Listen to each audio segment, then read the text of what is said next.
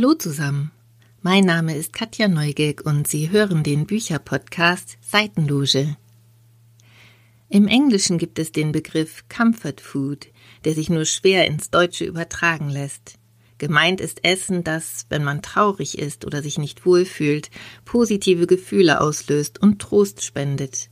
Das kann der Apfelkuchen nach Omas Rezept sein oder die Weihnachtsgans, die eben nur zu Hause so schmeckt, wie sie schmeckt. Manchmal reicht vielleicht auch eine Tasse Tee, die von einem lieben Menschen zubereitet wird. Manche Bücher haben eine ganz ähnliche Wirkung, finde ich. Ihre Lektüre lenkt ab. Die Geschichte hat etwas Tröstendes, Versöhnliches. Hiermit kreiere ich also eine ganz neue Kategorie namens Comfort Books. Vielleicht geht es Ihnen mit den Büchern aus dieser Folge genauso und hoffentlich nehmen Sie sich die Zeit, sie bei ungemütlichem Wetter ganz gemütlich im Sessel sitzend mit einer Tasse Tee und Gebäck zu lesen. Wohl bekomm's.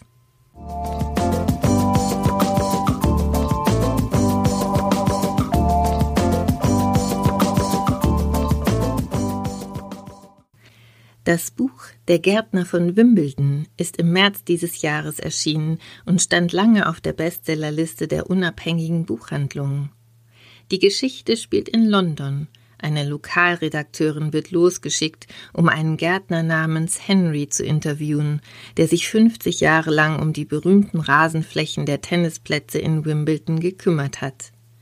Er beginnt seine Lebensgeschichte zu erzählen, von dem frühen Tod seiner geliebten Mutter, wie sein Vater als Gärtner bei der wohlhabenden Familie Blake anheuerte und wie er sich dort mit Rose, der Tochter der Familie, anfreundete. Wir schreiben das Jahr 1938, als sich Henry und Rose dort im zarten Alter von 14 Jahren begegnen. Natürlich ist es nicht gern gesehen, dass Rose ihre Zeit mit dem Sohn eines Hausangestellten verbringt.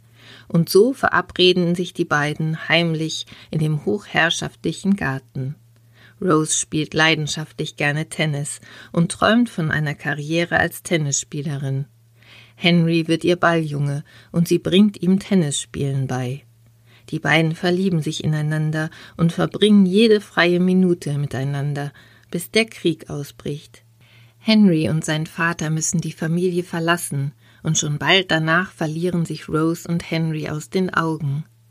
Henry sucht immer wieder nach Rose, und er nimmt die Stellung des Gärtners von Wimbledon an, in der Hoffnung, ihr dort wieder zu begegnen.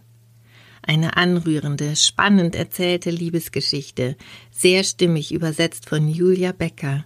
Auch optisch besticht das Buch durch das hübsche Cover und das etwas kleinere Format. Ein Roman, der sich guten Gewissens verschenken lässt, auch wenn man den Lesegeschmack der oder des Beschenkten nicht hundertprozentig kennt. Beim Lesen geht einem einfach das Herz auf.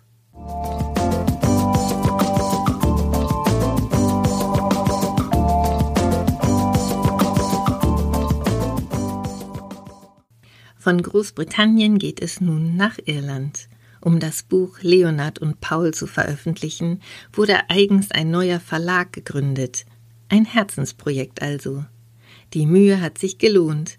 Der Titel landete unter anderem auf der Shortlist des Wettbewerbs Lieblingsbuch der unabhängigen Buchhandlungen und steht seit Erscheinen auch auf deren Bestsellerliste.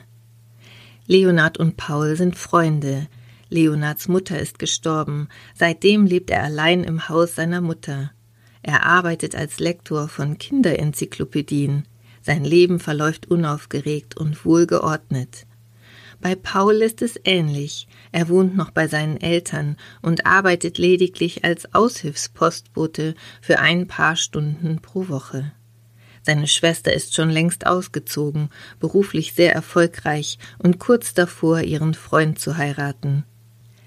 Die beiden Freunde treffen sich ab und zu, um bei Paul gemeinsam mit seinen Eltern Brettspiele zu spielen und sich zu unterhalten.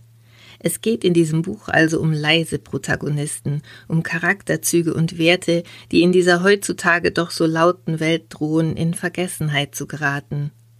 Bald widerfährt ihnen beiden etwas, das ihre Leben in Schwingung versetzt. Wer hier einen spannenden, mitreißenden Plot erwartet, wird enttäuscht sein. Das Buch plätschert leise vor sich hin. Es ist berührend, humorvoll und stimmt nachdenklich. Ein echtes Comfort Book sozusagen.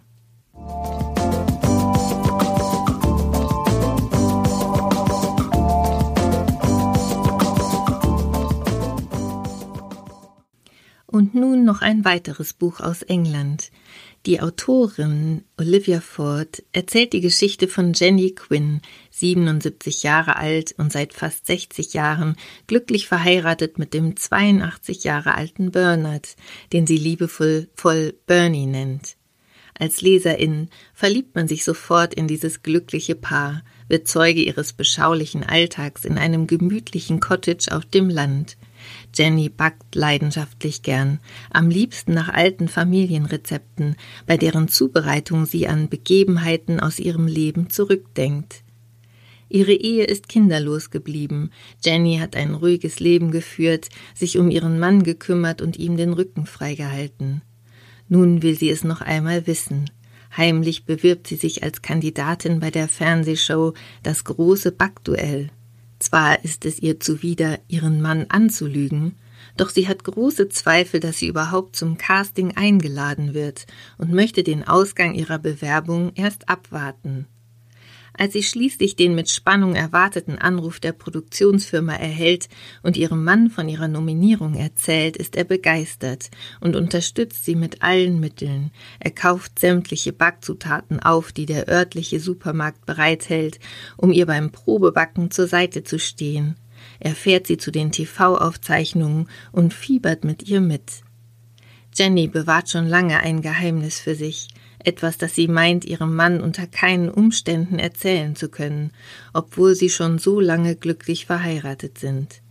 In Rückblicken erfährt man nach und nach, was Jenny als junge Frau widerfahren ist.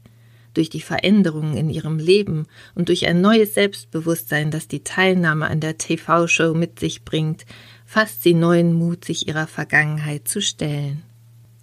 Dieses Buch hat einen hohen Suchtfaktor. Die 400 Seiten habe ich verschlungen. Die Autorin Olivia Ford hat eine sehr bildhafte Sprache, so dass mir bei der Beschreibung von Jennys Backkünsten das Wasser im Mund zusammengelaufen ist. Die Liebesgeschichte von Jenny und Bernard, die seit fast 60 Jahren gemeinsam durchs Leben gehen, ist sehr berührend und wird glaubhaft erzählt. Dies ist sicherlich auch der großartigen Übersetzung von Sonja Riebernick-Heidegger geschuldet ein wohltuendes Buch, das Herz und Seele berührt.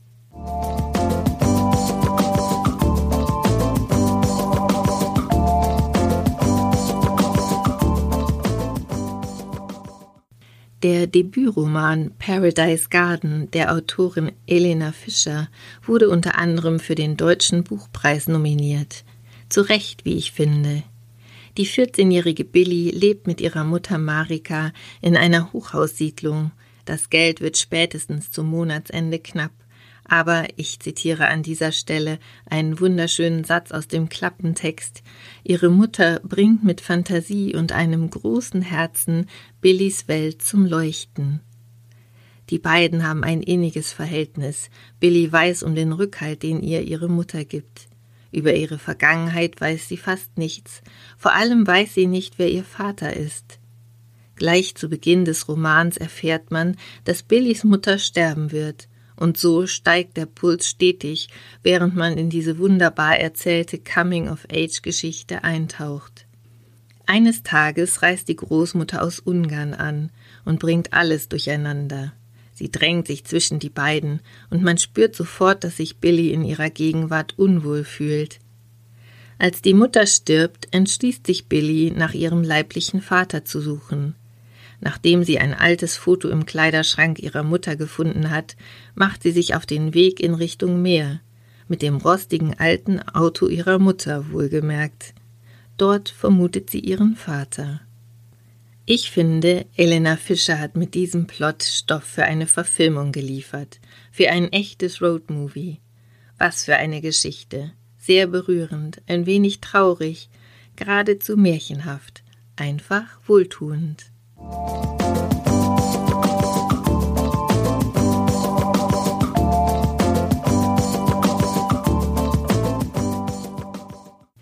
Alle Infos zu den Büchern und wo Sie sie regional kaufen oder bestellen können, finden Sie in den Show Notes meines Blogs podcast-seitenloge.de. Folgen Sie mir auf Spotify, Apple Podcasts oder dieser und ich freue mich über Ihre Bewertungen und Kommentare. Und nicht vergessen, nach dem Hören kommt das Lesen.